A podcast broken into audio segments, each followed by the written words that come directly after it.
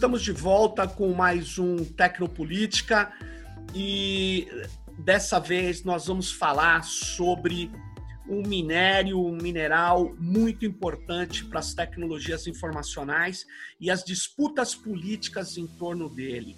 Nós vamos falar do lítio. E para falar do lítio, eu estou aqui com o Bernardo Salgado Rodrigues. Obrigado pela sua participação, Bernardo. O Bernardo é doutor em Economia Política Internacional pela UFRJ e ele é autor do livro Geopolítica dos Recursos Naturais Estratégicos Sul-Americanos. E nós vamos começar a nossa conversa.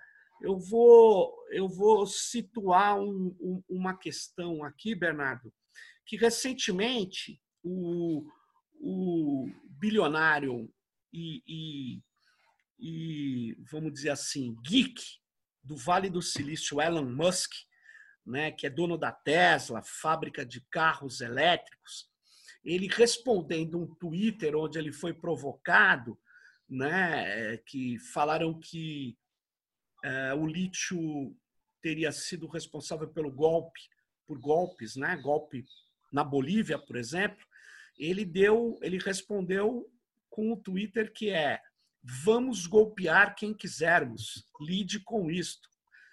Bom, e aí gerou toda um, um, uma, uma, uma, grande, uma grande discussão a respeito é, desse é, mineral que muitas pessoas não sabem é, o que ele faz, qual a importância dele. Eu queria começar a nossa conversa você explicando para a gente, Bernardo, qual a importância estratégica do lítio para as tecnologias de informação?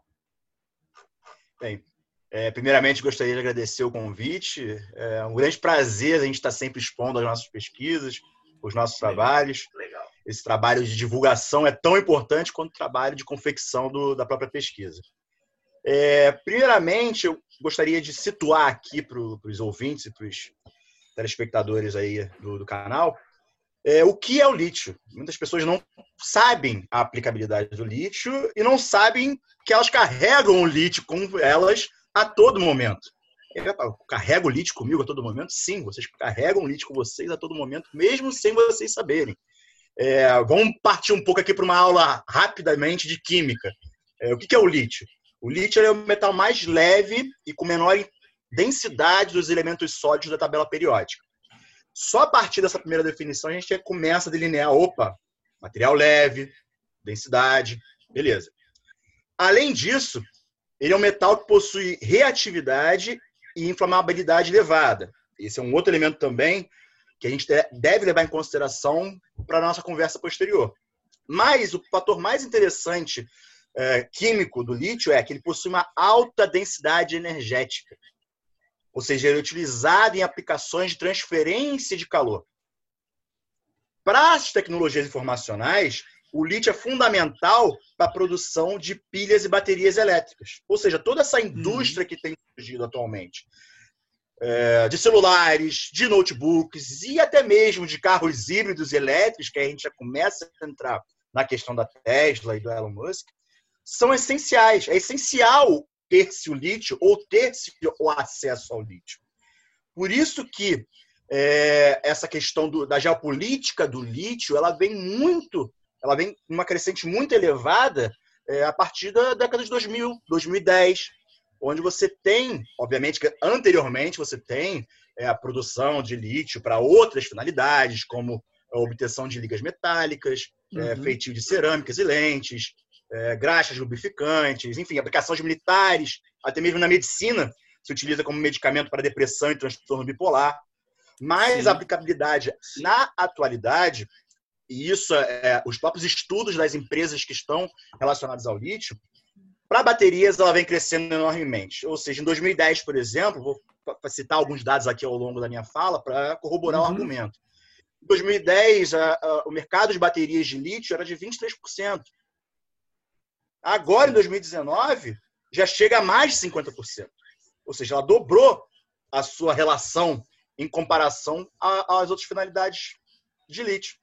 E isso é fundamental a gente estar tá compreendendo, porque a tendência é que cada vez mais tenhamos carros elétricos, cada vez mais tenhamos carros híbridos, seja puxado pela China, seja puxado pela Tesla, ou seja puxado por outras empresas que estão involucradas dentro desse mercado. Claro, claro. Bernardo, quer dizer, o mundo digital, né, ele, ele caminha é, efetivamente para maior digitalização, ou seja, vai ter mais produção de bits. Mas os bits precisam ser armazenados, precisam ser processados em hardwares. E hardwares precisam de energia para funcionar, né? E se são hardwares móveis, se são robôs, se são tablets, se são celulares, a tendência é usar baterias. E você está me dizendo que o lítio ele produz uma bateria, ele foi descoberto recentemente como algo fundamental para armazenar energia. Então, na verdade, nós vamos ter uma corrida pelo lítio. É isso eu acredito que a gente não vá ter uma corrida pelo lítio. Eu acredito que a gente já esteja vivendo uma corrida pelo lítio. Eu acho que é aí que está o ponto fundamental. E essa corrida pelo lítio, se a gente analisa, por exemplo, a distribuição geográfica do lítio a nível mundial, e aí a gente já uhum. começa a entrar um pouco na questão da América do Sul, se a gente pega um mapa do mundo, pegamos um mapa do mundo em que a gente coloca a América do Sul aqui do, do lado esquerdo inferior, tá? Sim a gente vê que no mapa do mundo existem reservas de lítio em toda a sua extensão. Ela tem reservas de lítio nos Estados Unidos, existem reservas de lítio na China, em menor proporção na Europa, no Afeganistão, na Austrália também tem grandes reservas de lítio, mas a concentração na América do Sul, se a gente visualiza esse mapa, ela é muito elevada. É Entendo. praticamente dois terços das reservas mundiais de lítio que a gente tem aqui na nossa região. Opa. Por que, que eu falo praticamente? Porque tem um outro dado interessante, Sérgio, que é, isso, obviamente, eu estudando o LIT ao longo de, de, de anos, né, que eu já venho pegando essa pesquisa, os documentos oficiais dos Estados Unidos, que são do US Geological Survey, é uhum. é interessante a gente visualizar que na década de 2000 ele contabilizava a Bolívia. Na década de 2010, você não visualiza mais a Bolívia como se tivesse acabado, não tem mais reserva na Bolívia, sumiu. Como assim? É, é interessante. E aí a gente começa a se questionar o porquê disso. Não acabou, a gente sabe que tem reservas na Bolívia. Só que as reservas contabilizadas na Bolívia, elas, em primeiro lugar, elas não são tão exatas assim. Elas são muito mais recentes em comparação, por exemplo, com o Chile e com a Argentina, que são os outros dois países sul-americanos que possuem altas concentrações de reserva.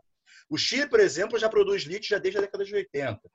A Argentina também é um pouco mais recente, mas já tem uma produção considerável. O Bolívia não, não tem produção ainda a nível industrial, digamos assim, ou a nível de uhum. fazer grandes exportações. Só que tem reservas.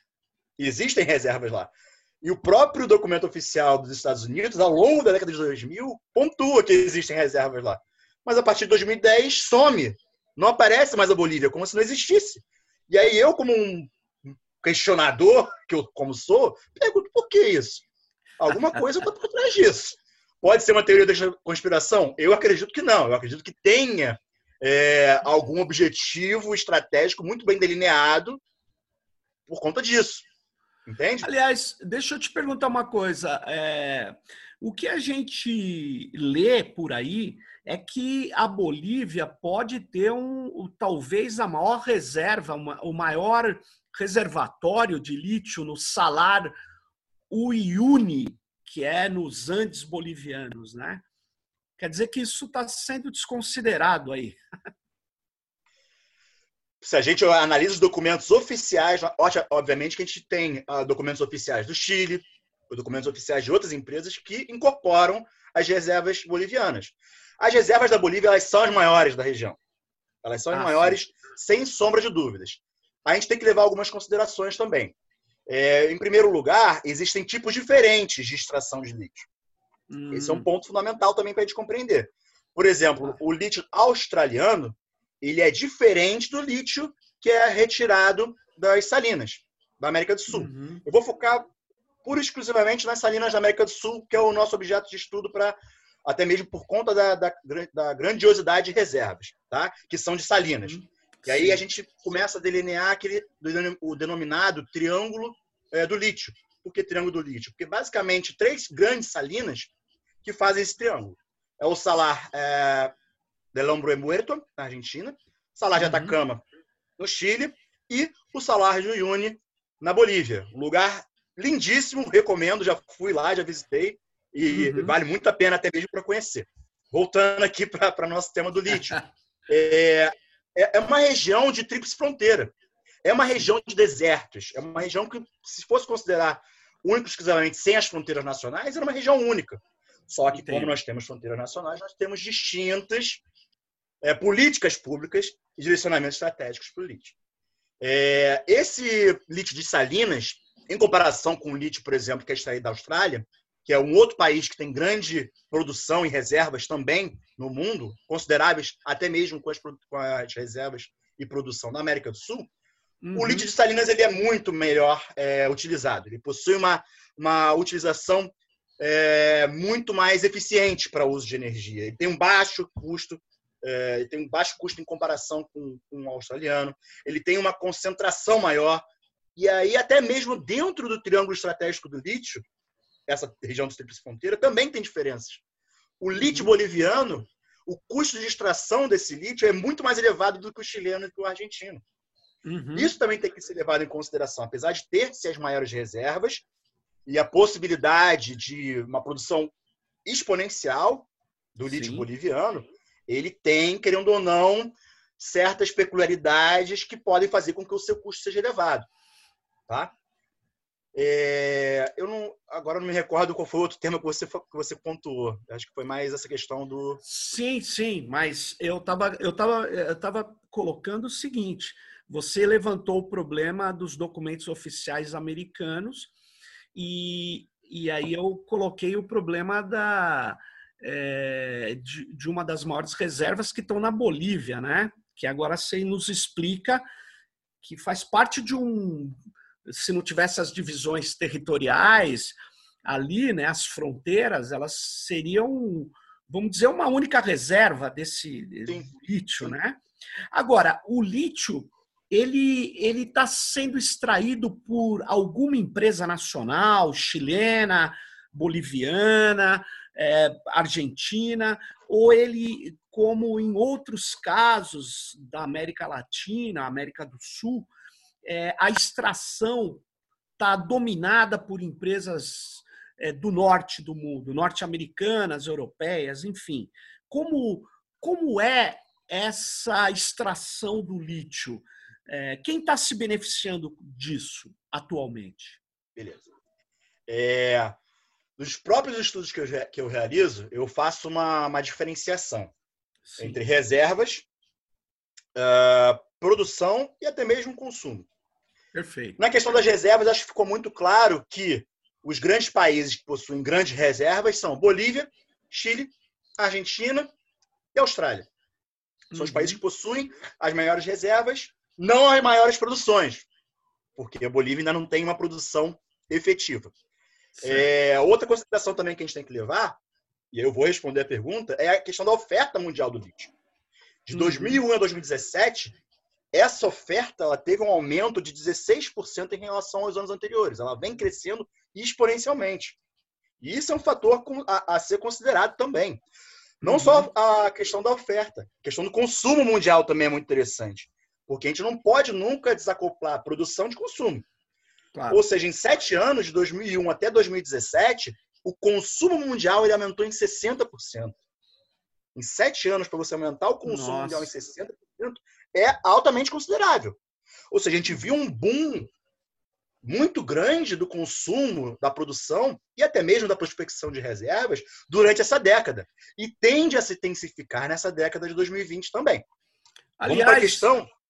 aliás, Bernardo, aliás, é, isso tem a ver também porque, é, apesar dos carros elétricos ainda não serem vamos dizer, predominantes, né? E talvez nunca venham a ser, ou talvez venham, mas lítio passou a ser quase sinônimo de bateria, né? Você Sim. fala bateria, você lê em todo lugar lítio, lítio, lítio, né? Então, sem dúvida, o aumento do uso desse, desses, desses aparelhos, desses dispositivos, vai aumentar o consumo de lítio, né? Claro. E até mesmo nos próprios carros elétricos e híbridos é a bateria de lítio uhum. que está nesses carros. É, é ah, interessante a gente visualizar isso. É bateria. e tá lá. Uhum. Obviamente que tem outros elementos que também é, são utilizados, não é pura e simplesmente um lítio, mas é a bateria. Caso alguém queira ver lítio, é só abrir a bateria do celular que vocês vão ver lá, bateria de lítio. Todas as uhum. baterias são utilizadas hoje de lítio, porque é aquela questão que eu falei no começo, a questão química do lítio. Ele é mais leve, ele possui uma concentração muito maior de reserva de energia. E isso uhum. é fundamental. A gente não quer ter um, um, celular, por exemplo, que pese, sei lá, 5 quilos. A gente não conseguiria transportá-lo. A gente não quer ter um carro que pese muito para depois a gente ter problemas, por exemplo, de suspensão ou problemas até mesmo com outras questões mecânicas do carro. Claro. Lítio virou sinônimo de bateria. E isso vem sendo cada vez mais, ano após ano, é, ainda mais elevado e considerando até mesmo a relação com as outras é, utilizações do lítio no mercado mundial. Como eu disse anteriormente, Bernardo, não é somente para. Você está falando do peso da bateria. Você sabe que, claro, o lítio ajudou a reduzir, né? Eu, eu, eu fui cliente de uma empresa que chamava BCP, foi uma das primeiras empresas de celulares aqui em São Paulo. E eu me lembro que o, o celular parecia um tijolo, é, sem dúvida nenhuma, e, e, a carga era durava muito pouco tempo, né? Então, de fato, esse lítio ele passa a ser estratégico para o avanço da tecnologia móvel, vamos dizer assim, né?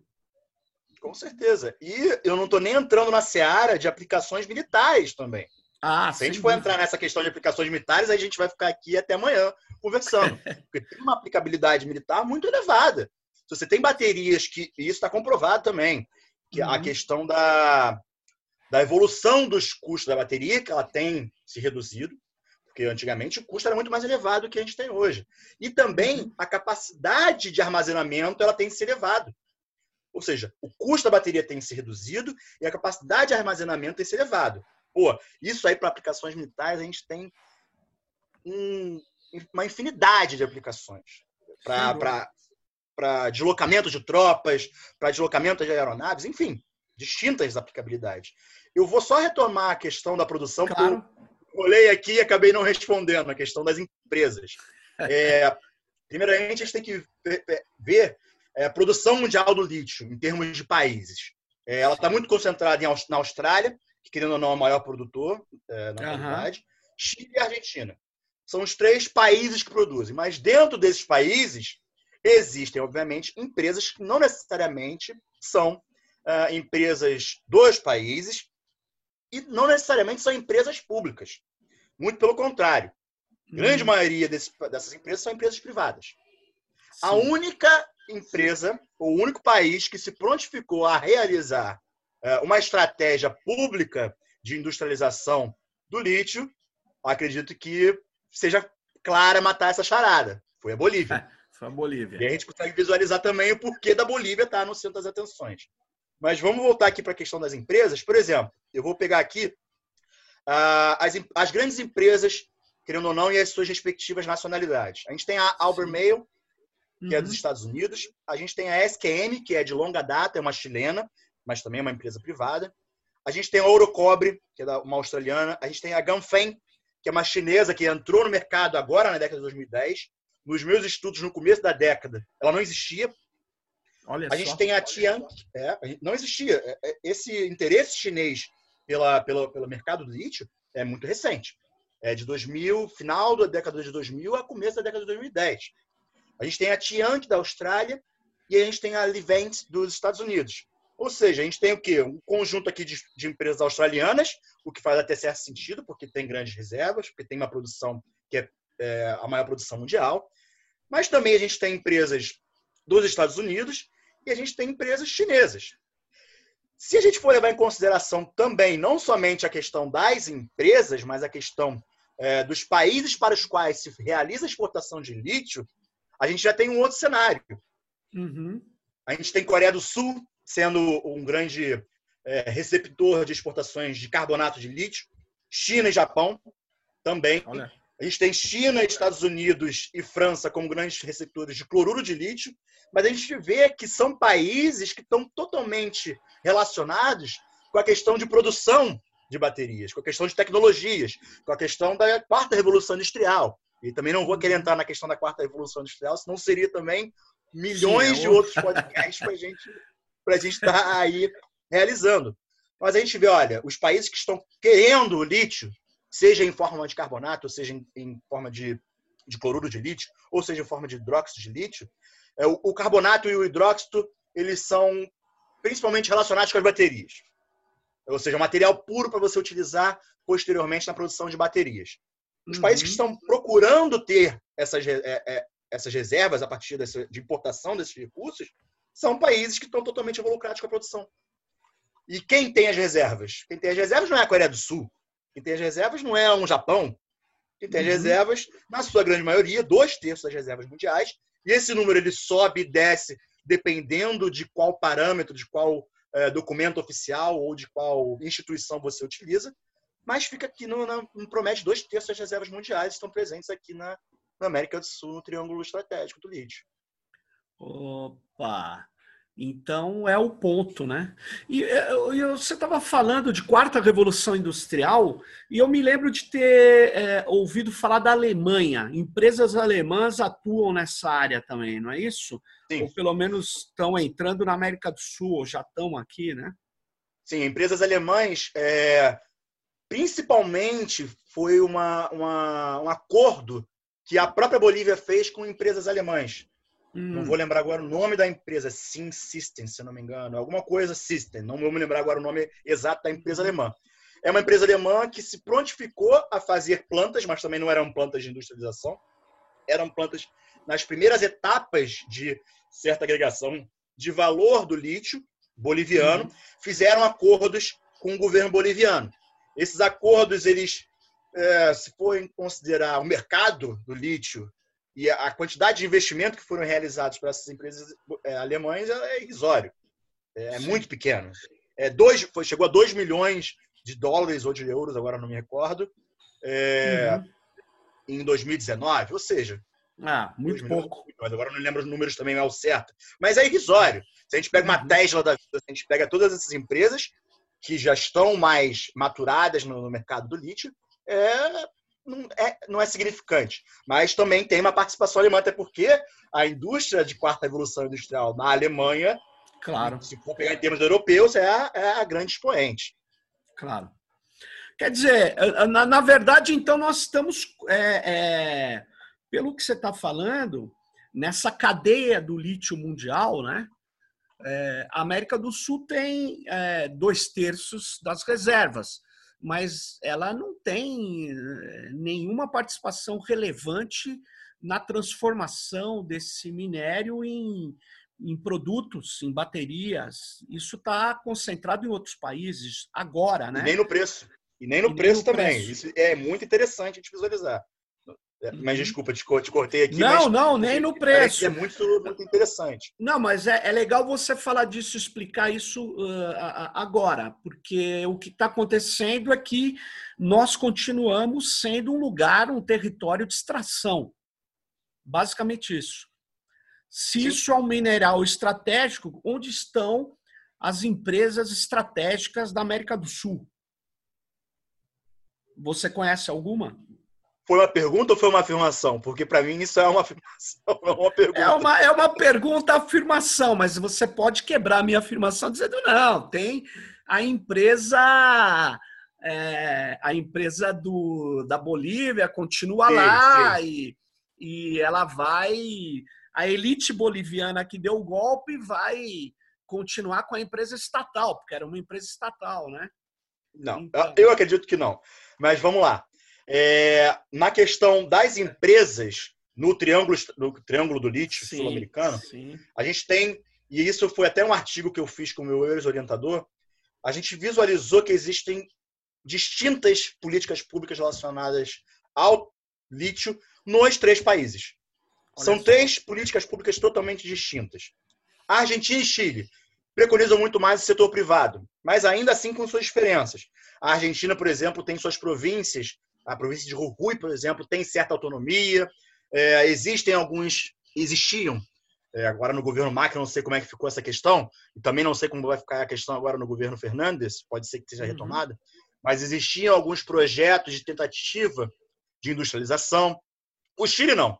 O Chile é privado, é, historicamente sempre foi setor privado e sempre foi de exportação do mineral cru, do carbonato de lítio ou do hidróxido de lítio no seu estágio cru. Nunca foi do interesse chileno fazer um processo de industrialização.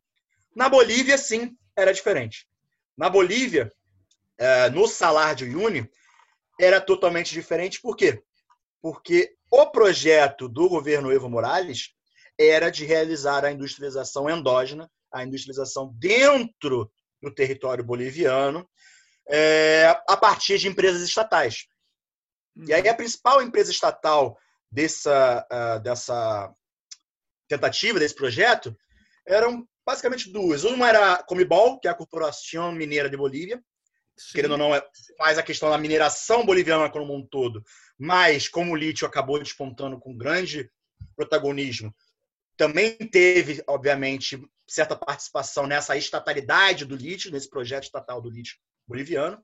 E também, mais recentemente, a Yacimientos de Lítio Bolivianos, que é uma empresa que é uma empresa, uma, uma instituição que está único exclusivamente relacionado com os lítios, com o lítio é, boliviano. Uhum. Esse projeto, obviamente, e aí é um ponto que até mesmo alguns estudiosos do lítio na Argentina e na Bolívia, é, às vezes não se esquecem, mas deixam de levar em consideração, é que a Bolívia, hoje, não tem a capacidade tecnológica de fazer industrialização. Isso é um fato. Nenhum dos três países teria essa capacidade tecnológica. Ou seja, não teria. Temos que, de certa maneira, importar essa tecnologia, seja através de acordos é, de transferência tecnológica, enfim, teria que ter nesse primeiro momento. A Bolívia estava fazendo isso nesse sentido, até mesmo com essa empresa alemã, com outras empresas também sul-coreanas, é, com outras empresas de outros países, até mesmo uma empresa holandesa, tiveram essas conversas, essas conversas, tiveram essas tentativas, porque a gente visualiza, olha, a gente não tem capacidade, nós queremos ter a capacidade. E por isso, até mesmo, é muito interessante a gente visualizar que na Bolívia, essa centralização estatal foi fundamental na tentativa de ruptura dessa dependência e de pura e simplesmente exportar um produto primário um produto que não tem valor agregado, um produto que não tem tecnologia. Uhum. Eles tentaram realizar essa, essa, uh, essa, tiveram essa tentativa de fazer é, de añadir valor, não. Estou é, falando em espanhol, que estou pensando já em espanhol também. De agregar valor ao lítio boliviano. O próprio Evo Morales teve um projeto de criação de carros híbridos. Chegou a lançar, chegou a, era um carrinho pequenininho que tinha pouca autonomia. Mas ele tinha esse projeto, chegou a fazer o lançamento desse projeto. Hein? Isso aí não é difícil de ver é, reportagens dele dentro do carrinho elétrico e tal. É, é, é, é, legal, que é um carrinho pequenininho, mas é um carro, é um carro, foi produzido na Bolívia, hecho em Bolívia. Obviamente que com transferência tecnológica de outros países. Mas a, o pontapé inicial foi boliviano. Não foi argentino, não foi chileno. E obviamente que o pontapé inicial não vai vir de China, não vai vir dos Estados Unidos, não vai vir de Austrália. Tem que vir dos países que estão conformados, que possuem essas reservas. E esse é um ponto fundamental para a gente levar naquela primeira discussão que você tinha, que você tinha pontuado. Sim. Do golpe, do Elon Musk. E aí a gente Sem pode dúvida. até, de repente, começar a entrar também nessa questão mais geopolítica. Antes, antes, deixa eu te falar uma coisa, Bernardo. Para construir a Embraer no Brasil, é, foi necessário construir antes uma escola que se chama ITA. ITA. É, Instituto Tecnológico Aeronáutico. E foi feito isso, porque senão você não teria, não tinha um curso de engenharia aeronáutica no Brasil. Mas foi todo um planejamento e teve que ser feito pelo Estado. Tanto é que a Embraer era estatal. Né? Eles estão tentando se livrar agora, mas é, mas é uma empresa estatal. Se você pegar a Petrobras, você imagine o Brasil ser atualmente né, ainda deve ser campeão mundial em extração de petróleo em águas profundas, né? Né? Isso teve que construir aí eh, na UFRJ COP, teve que trazer tecnologia, mas chegou uma hora você tem que tecnologia nacional, nacional, tecnologia nacional, diga-se de passagem, isso é muito é importante. É isso. Tá Não, então, para tratar do lítio, antes da gente ou já entrando na geopolítica do lítio, uma parte da geopolítica é de consideração econômica, certamente, né? E aí eu queria te perguntar: você vê algum. Por exemplo, o Brasil, não dá nem para perguntar, que seria uma piada, né? Mas você vê é, é, é, algum movimento em construir uma, na verdade, uma indústria capaz de trabalhar o lítio, de, de gerar valor, de agregar valor, de vender produtos a partir dele. Pelo que você me falou até agora, não, né? Você não, ninguém está fazendo isso.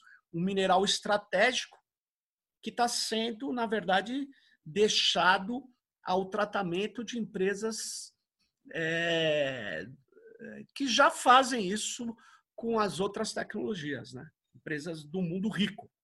É basicamente isso que nós estamos vendo. O que que você. Uhum.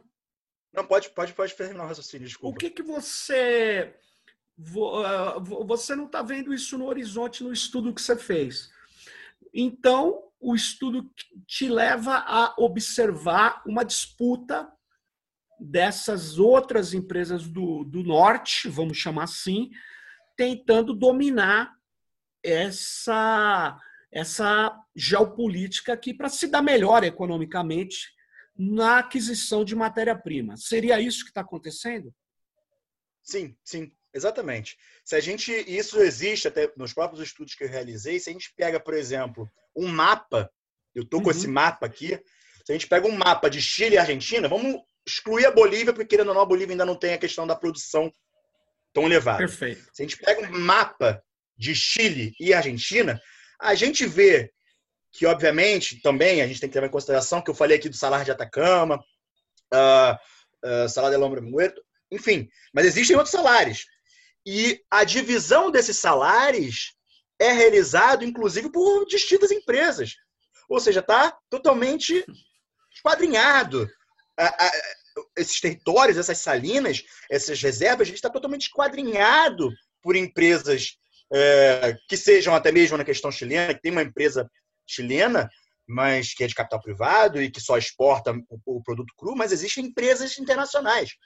Ou seja, os interesses internacionais estão muito presentes. E outro ponto que a gente tem que levar em consideração é um, uma, um conceito-chave que a gente fala de janela Sim. de oportunidade. Uhum. Essa janela de oportunidade do lítio, daqui a 50 anos, pode ser que não exista mais.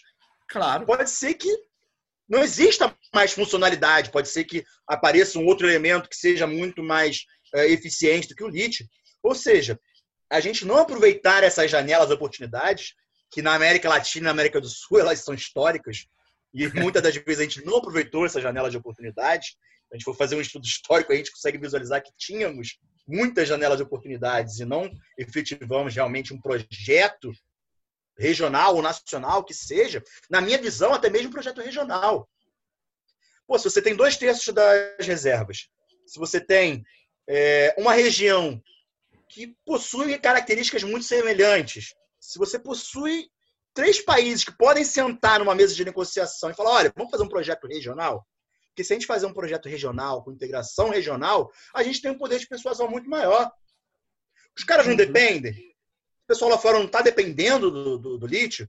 O, o, lítio australiano, ele também tem as suas limitações. Ele é mais caro. Ele é mais custoso. Perfeito. Ah, vamos falar, vamos sentar.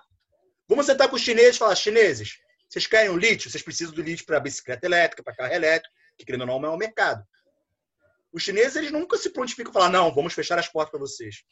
Mas também eles se aproveitam. Se a gente não tem um projeto estratégico, claro. eles se aproveitam disso, isso é óbvio. Eles têm um projeto muito bem delineado. E aí eu sempre digo nas minhas lives, nas minhas aulas, se a gente não tem um projeto estratégico, a gente faz parte do projeto estratégico de alguém. Isso para mim é muito claro e temos isso é muito bom, hein? Isso é muito bom, essa, essa é, sua hipótese, né? Sim, é, é uma hipótese que cada vez mais nos meus estudos ela vem se confirmando. A gente não tem um projeto estratégico nacional ou regional, a gente faz parte do projeto estratégico de alguém, seja de Estados Perfeito. Unidos, seja de União Europeia, seja de China. E é independente de qual país, a gente faz parte do projeto estratégico dessas pessoas. E no caso do lítio também não é diferente. Se a gente for entrar, querendo ou não, na questão do golpe da Bolívia, a Sim. gente vê que o golpe da Bolívia ele não é um caso isolado. Se a gente pegar só o século XXI, na, na América do Sul, a gente teve tentativa de golpe na Venezuela, em 2002, que tem até o documentário A Revolução Não Será Televisionada, Sim. que é interessantíssimo. A gente tem as uhum. tentativas de desestabilização do governo Maduro. Não estou aqui entrando na questão, ah, você é pró ou contra, não é essa a questão. Claro, claro. A questão é que tentativas de desestabilização existem. A Silver Corp está aí, a tentativa de entrar lá para tirar o governo Maduro e colocar o Juan Guaidó é explícito. Claro. A gente tem tentativa de golpe no Paraguai. Tentativa não, efetividade de golpe no Paraguai. Efetividade. Efetividade. Em é conhecido. Dias. Eu nunca vi um processo de impeachment de dois dias. É conhecido como golpe da Monsanto, né? Sim, ou seja, tá sempre. Não estou falando que é a variável chave, claro. mas a variável recurso natural, ela sempre ajuda a, a explicar um pouquinho. Ela sempre ajuda, auxilia na nossa compreensão. A gente tem a tentativa de golpe no Equador também. E o Equador é o quê? Porra, puta reserva de petróleo. Sim. A gente sim. tem tentativa de golpe, tentativa não também, efetividade de golpe aqui no nosso governo. 2016. Brasil. Brasil Petrobras. Estamos entregando petróleo a preço de banana. Exatamente. O que, que houve? Modelo, a, a, a modificação do modelo de concessão para o modelo de partilha, que para o Brasil seria muito mais vantajoso aquela questão de 30% da participação da Petrobras, era justamente para falar: ó, o petróleo é. Eu não queria voltar nesse slogan, mas o petróleo é nosso. Sim. E a gente faz o nosso petróleo que a gente quiser. Se a gente quiser deixar ele para as gerações futuras, a gente pode. E isso, obviamente, para as grandes empresas transnacionais, não era algo que estaria tendo retorno do lucro, que é o que eles estavam esperando. E aí a gente tem o quê? Um golpe, ficou muito claro isso. Novamente, foi uma das variáveis, existem outras, mas ajuda a explicar. No caso da Bolívia é a mesma coisa. Estou querendo dizer que isso é um, é, não, me, não me assustou essa fala do Elon Musk. É, é, fiz esse, todo esse repasso para falar que não me assustou. Quando eu vi, falei, ah, e aí? Nada de novo no front. Isso é algo que histórico, já é algo, não digo nem conjuntural, mas é algo estrutural. Claro, claro. Não me assustou tanto assim. Mas a gente pode levar algumas coisas em consideração também. Uhum. É, o próprio Elon Musk ele tenta trazer uma fábrica da Tesla aqui para o Brasil. Sim, Santa ver, Catarina. Santa Catarina. Né? Opa, né? então já tem uma. Já estamos entrando aqui Brasil, que apesar de não ter reservas significantes de lítio, já entra também, querendo ou não, na geopolítica. Porque se você tem uma fábrica de. Vai ter que fabricar bateria de lítio, não vai ter como, o Brasil já entra. Se o Brasil não tem, vai ter que pegar de algum lugar. Pô, não vai pegar da Austrália, que é muito longe. Vai ter que pegar uhum. da onde? Daqui do Triângulo do Lítio.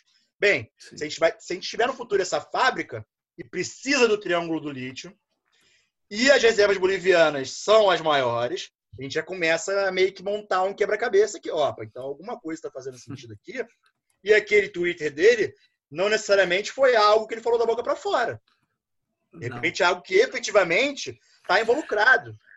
Agora, Bernardo, ele diz, para se defender ali, ele diz: não, eu, é, eu pego minha, meu lítio da Austrália, não tenho nada a ver. Ele falou isso posteriormente, né? Sim. Mas quando você liga com a fábrica que eles querem fazer no Brasil, ele precisa ampliar, ele precisa se manter, ele chama Gigfactory, né? Ele precisa manter a, a, a disputa da Tesla precisa manter manter-se na dianteira diante da concorrência que vem por aí. E obviamente é, Bolívia não seria algo descartável. É, então é óbvio que ele tem óbvio que é, não é o único fator eu concordo com você mas os Estados Unidos mexeu seus pauzinhos para poder derrubar o governo da Bolívia. Né? Sim. Na, na, obviamente que a gente não pode apresentar documentos oficiais que corroborem esse argumento. Mas a gente consegue. Só por enquanto, do... não. por enquanto, é. No futuro, quem sabe? Acredito que a gente possa ter esses documentos. A gente Mas, teve documentos. Do... Bernardo, a gente tem documentos do Chile, do golpe militar no Brasil, Sim. e vai aparecer da Bolívia, certamente. Bom, eu também creio. Mas vamos pegar a partir do método científico histórico dedutivo ou empírico dedutivo, a gente Sim. consegue, obviamente, visualizar. Ó, na história, está nos mostrando uma coisa. ah, o tempo presente também está nos mostrando uma coisa. Claro. E se a gente para para pensar, vamos pensar então assim, pô, por que, que ocorreu um golpe de Estado no único país do Triângulo do Lítio que tinha um projeto diferente dos outros dois? Por que, que não teve golpe de Estado no Chile? Por que, que não teve golpe de Estado na Argentina? Porque era muito mais fácil, primeiro, não digo nem mais fácil, mas não era viável fazer no Chile e na Argentina porque já estão dentro do meu projeto. Claro. Eu falando como Elon Musk, como Tesla, como os Estados Unidos já estão no meu projeto. O que estava distoante era o projeto boliviano. E aí, as próprias eleições que vão ter na Bolívia agora em outubro vão dizer: olha, e aí? O que, que vai acontecer? Será que o governo, o governo não, desculpa, o candidato do Evo Morales, se vencer, vai continuar com o projeto? Eu acredito que sim. Eu acredito que sim, porque o candidato foi um ministro da economia do Evo Morales. Ou seja, com certeza alguma coisa de elite ele entende. Com certeza alguma coisa de elite estava involucrado dentro desse projeto. Uhum. Só que a oposição também vem com outro projeto. E aí teve um Twitter, vamos voltar para o Twitter aqui, que agora sim, o Twitter sim. virou querendo uma fonte de, de informações políticas. É isso aí, é isso é, aí. Um empreendedor boliviano que se chama Samuel do, é, Doria Medina, sim, é, vendo Medina. essa questão do, do, do, Bolsonaro com o Musk discutindo a abertura da fábrica da Tesla no Brasil, ele falou: olha, é, vamos, construir, vamos também construir uma gigafábrica no Salário Único para fornecer baterias de lítio. Ou seja, e ele está vindo como vice-candidato do partido de oposição. Ele está vendo como vice-candidato da uh, presidente interina Janine Anis, que acredito que seja, que venha como uma das candidatas a, a, a da oposição nas eleições. Ou seja, se a gente começa nesse quebra-cabeças, aí eu gosto também de falar para os meus alunos, nunca pense em economia. Economia não existe. É chocante. Economia não existe. Uhum. O que existe é a economia política. Você não consegue Perfeito. separar a economia da política, nem a política da economia. Elas estão totalmente involucradas. E esses casos que aparecem cada vez mais na América do Sul estão são aí para confirmar, para ratificar esses argumentos.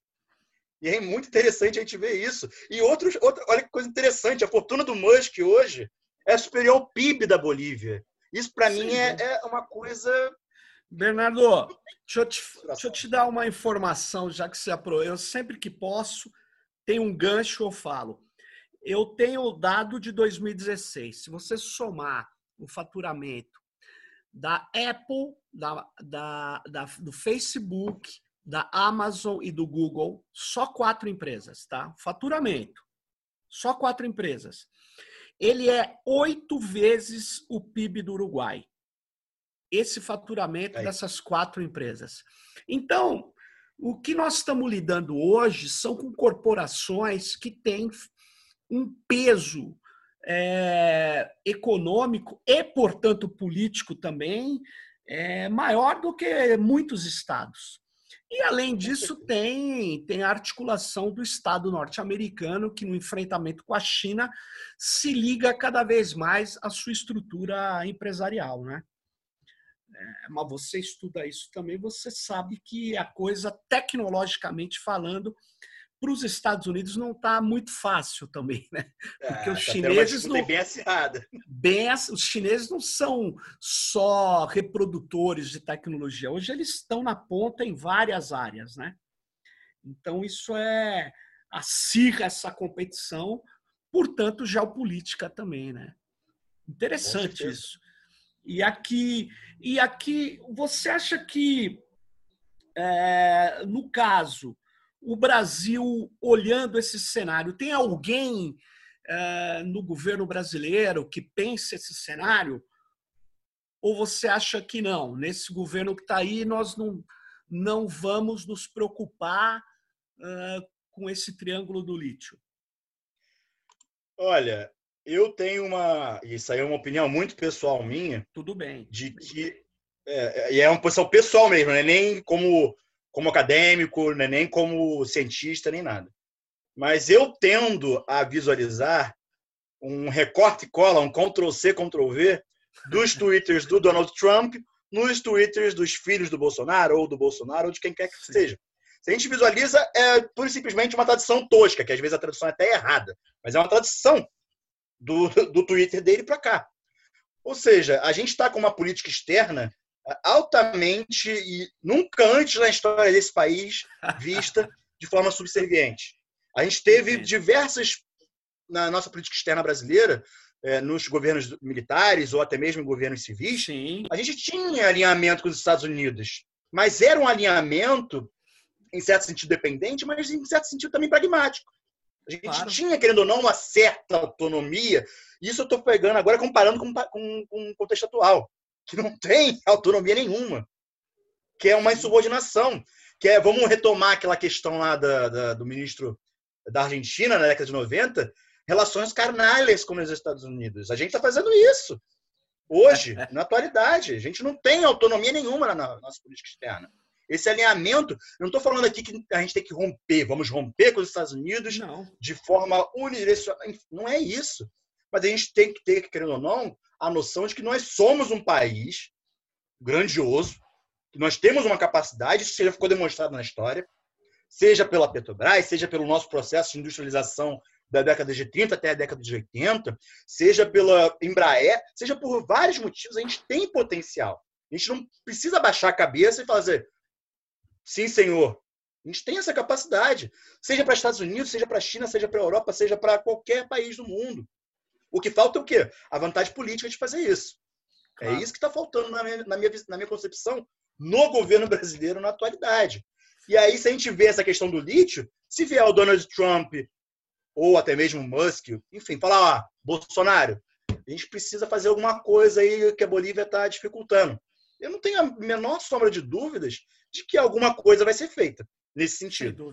De que algum é. Twitterzinho vai ser lançado, de que alguma fake news vai ser incorporada, de que algum de, uh, dessas táticas que eles utilizam muito bem, isso a gente tem que até ter em consideração, é que a direita brasileira ela está atuando muito bem, uma efetividade muito elevada. Se não tivesse, também não teria sido eleito em 2018. E a gente tem que ter é. essa noção, a gente tem que fazer também uma meia-culpa e, ó, e aí? Onde que a gente vai se situar nesse meio de campo daqui? A gente não pode só ficar na defensiva. Uma hora a gente vai ter que também é, partir para falar, olha, não é bem assim que a banda toca. É, mas é, eu concordo plenamente com você e agregaria até uma informação para a gente lembrar, né? quem rompeu o acordo militar Brasil-Estados Unidos foi o general Geisel, né? Foi um general que foi presidente militar e, e o, o, Brasil ele teve uma política na época dos militares que se diplomática que se foi foi apelidada ou nomeada de, de é, pragmatismo responsável, né? Sim, que sim. era isso, responsável porque eles queriam ficar no, no chamado bloco americano, mas espera lá, né? Como você bem lembrou, é? é, vamos com calma aí, né? Agora, agora nós não temos, nós temos subserviência, né? Temos subserviência. Agora, quem começou com esse projeto do golpe não foi o Bolsonaro, né? Você, você falou bem da força não, da lei. Com certeza não. Foi esse é, é, alguns grupos, inclusive a Globo, ligados a forças políticas como José Serra, o Tucanato, o Demo Tucano, que nos levou até essa situação de destruição da base legal do país, com Lofer e tal. Claro. Bom, e quem estava melhor ajeitado para fazer essa operação era quem já vinha desinformando e nunca era levado a sério e que permitiu ser apoiado pela extrema-direita, que era um fenômeno mundial e que tinha acabado de ganhar a eleição nos Estados Unidos. Né? Então, o, é, os demotucanos não esperavam isso. Eu conversava não. com gente aqui em São Paulo que me dizia assim: olha, é, os, o, o Alckmin vai subir, etc. E, e, nunca subia, né? E eu mesmo dizia, o teto do Bolsonaro chegou e o teto nunca chegava, né? chegava. O tiro saiu pela culatra. O, o tiro, tiro, dele saiu pela, pela culatra. culatra, né? Então, mas Bernardo, eu acho o seguinte, então esse é, nós estamos numa situação é, de continuidade de uma certa é, de, um, de um poder colonial que agora é um colonialismo tecnológico, digital, aqui na América do Sul, né? Nós nós tivemos retrocessos, né, de uma política de tentativa de de ter um, um espaço maior nessa janela que se abriu, mas nós continuamos sendo colônia, né? Colônia Sim. digital, é, colônia tecnológica agora, né? Quer dizer, vem aqui, extraem o lítio e nós é, temos pouca inserção nisso. Pô, mas é uma pena. Mas é essa a nossa realidade aí que a gente precisa ter informação para poder reagir. Eu, eu agradeço aí, Bernardo, a sua participação. Nós estamos chegando aqui ao final desse Tecnopolítica e foi muito informativo, gostei muito, aprendi muito aqui. Eu acho que muita gente que nem sabe o que é isso, né? Agora vai estar ligada, vai estar preocupado com essa situação e que nós temos que ir acumulando espírito crítico para dar uma virada nessa América do Sul aqui, né? Com agradeço certeza. muito, Bernardo. Valeu. Eu que agradeço. Vamos, vamos ficando. Eu que agradeço e foi, acho que passamos aqui uma hora, para mim passou só 10 minutos, mas enfim, é, eu que agradeço gente, o convite. A, é isso aí, a gente vai tocando, mas vamos voltar a falar sobre essa geopolítica. Valeu, Bernardo. Por favor, até mais. Estou aberto. Abraço. Um abraço aí, até mais.